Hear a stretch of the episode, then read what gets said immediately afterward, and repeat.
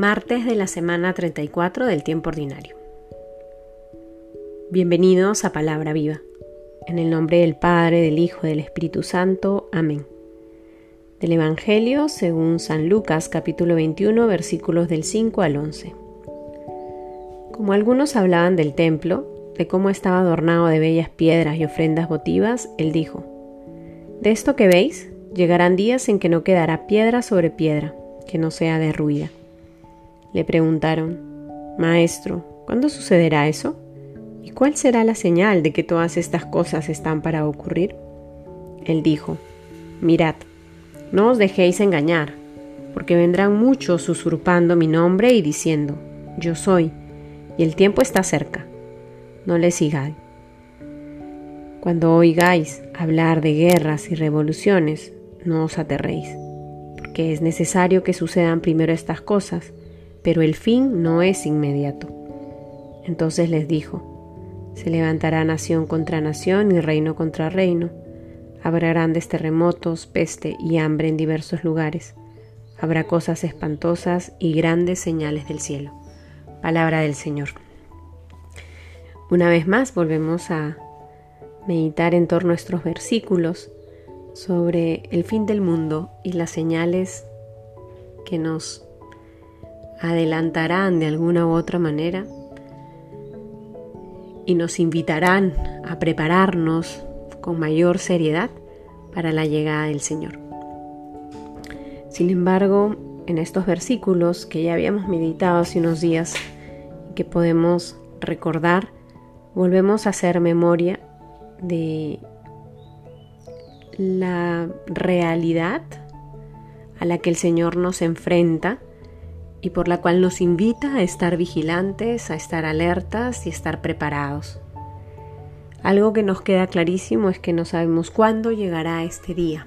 El mismo Señor dice, el fin no es inmediato, incluso al aparecer las señales y al, enumerarlas, no es que Jesús dice pasarán, habrán guerras, peste y de ahí inmediatamente eso significa que en tanto tiempo se acabará el mundo. Jesús no lo dice así, más bien es muy claro en decir que el fin no es inmediato. Y es que no sabemos cuándo será ese momento. Pero lo que sí sabemos es que tenemos la posibilidad de todos los días estar preparados, haciendo buen uso de nuestra libertad, no negándonos ante las distintas ocasiones de vivir el amor, de vivir la caridad sin límites. El Señor nos da su gracia, el Señor nos acompaña y nos invita a tomar conciencia de lo que somos capaces de hacer por nosotros mismos.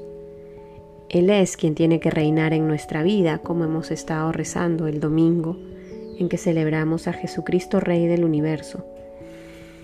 Y nosotros somos quienes con nuestras opciones debemos elegir cómo llegar al final de nuestra existencia.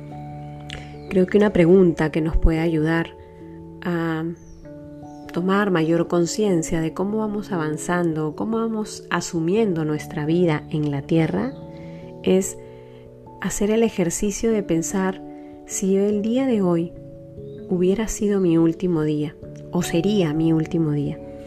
¿Estaría lista, estaría listo para ir a encontrarme con el Señor? ¿Estoy listo para vivir este día como si fuera el último? O tengo cuentas pendientes que resolver. Y en este tema de cuentas pendientes no me refiero a temas económicos, evidentemente, sino a situaciones con algunas personas que de pronto han sido conflictivas y hasta el día de hoy no han podido ser sanadas. Nada como irte a acostar con el corazón tranquilo, con la mente serena y con la alegría de haber hecho todo lo que tuviste que hacer en ese día. Que el Señor nos dé la gracia entonces de tomar conciencia de que nuestra vida no ha sido creada para que sea eterna en la tierra, sino más bien para gozar de la eternidad en el cielo. Y que esa conciencia nos lleve a vivir con mayor seriedad y responsabilidad y con mucha madurez nuestro presente aquí en la tierra que nuestro paso por este mundo, nuestra peregrinación, sea siempre una ocasión de preparar cada vez más el corazón para cuando llegue el momento en que el Señor nos convoque a la casa del Padre. En el nombre del Padre, del Hijo, del Espíritu Santo. Amén.